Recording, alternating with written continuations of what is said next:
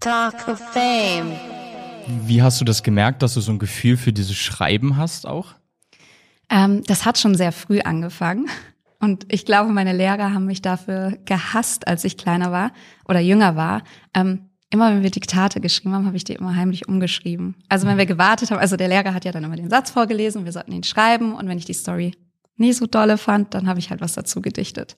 Echt jetzt? Hat jetzt, ja, hat, hat nicht dazu geführt, dass ich gute Noten bekommen habe am Anfang, weil es war ja nicht das. Du hast die Aufgabe Genau, nicht erfüllt. exakt.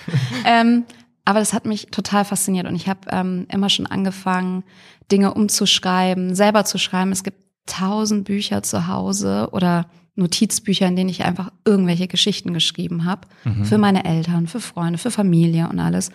Und ähm, als ich dann gemerkt habe, okay, es gibt den Beruf Redakteur, habe ich quasi alles in die Wege gesetzt, um da in die Ausbildung zu kommen. Krass, aber also auch geil, dass du am Ende so diesen Wunsch hattest und auch so früh gemerkt hast, dass du da Bock drauf hast. Also es ist ja super wichtig. Also heutzutage ist es ja so schwierig, weil es inzwischen ja so viele Berufe gibt und auch unterschiedliche Berufe. Aber cool, dass du das so verfolgt hast. Total. Ich glaube, auch jeder kann das. Ähm, was man dazu sagen muss, normalerweise braucht man ja auch für, ein, ähm, für Journalismus oder Redakteursberufe ja auch Studium und Co.